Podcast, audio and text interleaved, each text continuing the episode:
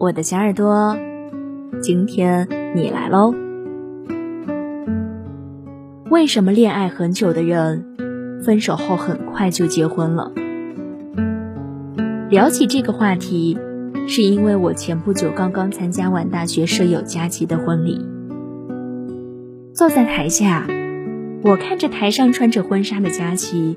和站在她的身边，我从未见过面的她的老公，心里百感交集。佳琪大学时候的男朋友老马，我也认识。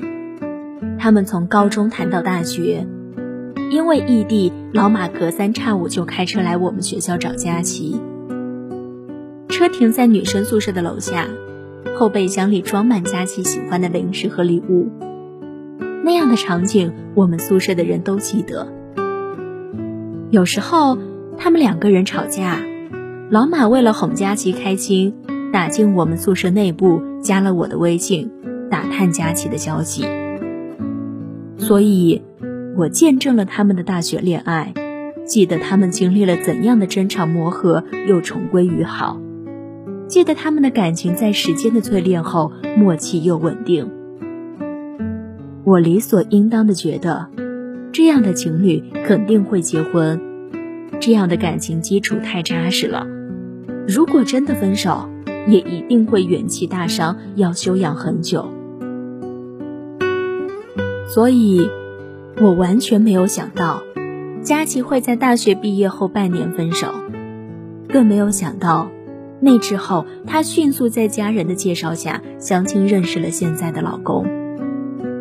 不到一年的时间，就完成了从相识到结婚的全部过程。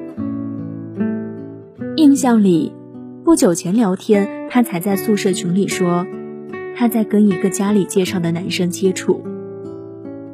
再后来，我就收到了他的结婚请柬。可能是人性对圆满结局总有执念，可能是参与了他上一段恋情的全部。而台上的这个男人，我才第一次见。我心里情绪复杂，到看他们喝交杯酒的时候，竟然和舍友一起掩面大哭了。为什么不是当初青涩时光里那个陪伴彼此一起成长的人呢？多年的感情就这样结束不遗憾吗？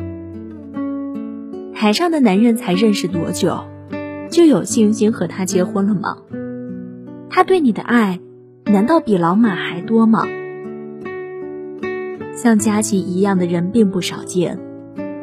毕业后，身边如雨后春笋般相继踏入婚姻。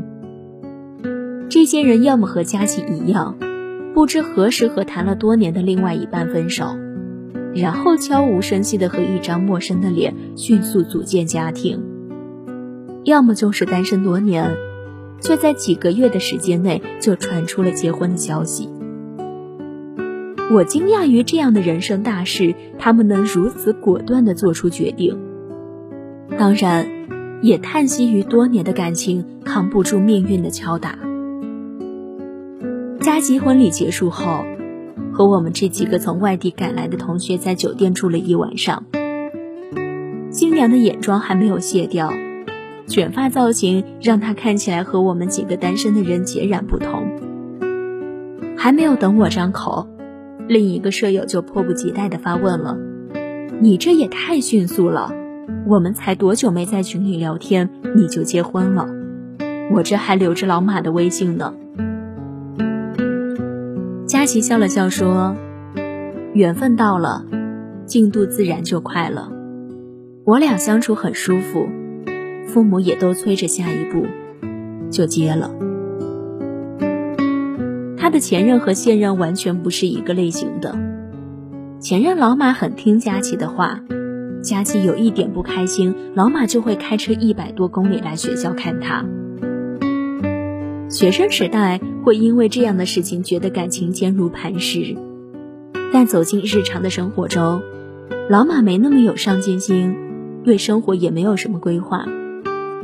分手前半年，他们经历了无数次的争吵，关于工作，关于结婚买房，吵到最后精疲力尽，都有些疲惫了。现任不像老马那么了解佳琪的脾气，性格温和，话也不多。佳琪想逛街就陪着，佳琪想宅家里就一起做饭看电影。对方比他大几岁，工作不清闲，佳琪搬来很久都不回微信，但忙之前一定会和佳琪说。佳琪父母离异后，还一直向往踏实安逸的生活。不需要轰轰烈烈，但有困难时，至少有人能依靠。现任的踏实和看得见的未来，确实更能打动佳琪的心。为什么恋爱很久的人，分手后很快就能和另外一个人结婚？我想，对于这些人来说，他们用了好多年的时间，想明白了自己是个怎样的人，想要一个什么样的人。有哪些人是很喜欢，但确实处不下来的？有哪些人能一起玩耍寻开心，但却是没有未来的？随着恋爱经验的丰富，年龄的增长，他们也对自己有越来越客观全面的认识，知道自己有些毛病可能改不掉了，了解自己哪些事情可以容忍，哪些事情绝对不行，甚至在看了几场婚礼之后。对婚姻有了完全不同的理解，而这个时候也已经到了一个差不多可以谈婚论嫁的年纪了。所以，分手后的下一段恋爱，基本上是非常精准的恋情，是高度匹配可以迈进婚姻里的了。可能我们都会对几年时间培养的感情耿耿于怀，忍不住为爱情的陨落叹息。但换个角度讲，年轻时谈了恋爱，感受过炙热和激情，也在双方自我的碰撞中认清了自己，其实并不算坏事。人们建议你多谈恋爱积累经验，却劝你谨慎对待婚姻，最好不要离婚。所以这两件事，从一开始就不是一对一的关系。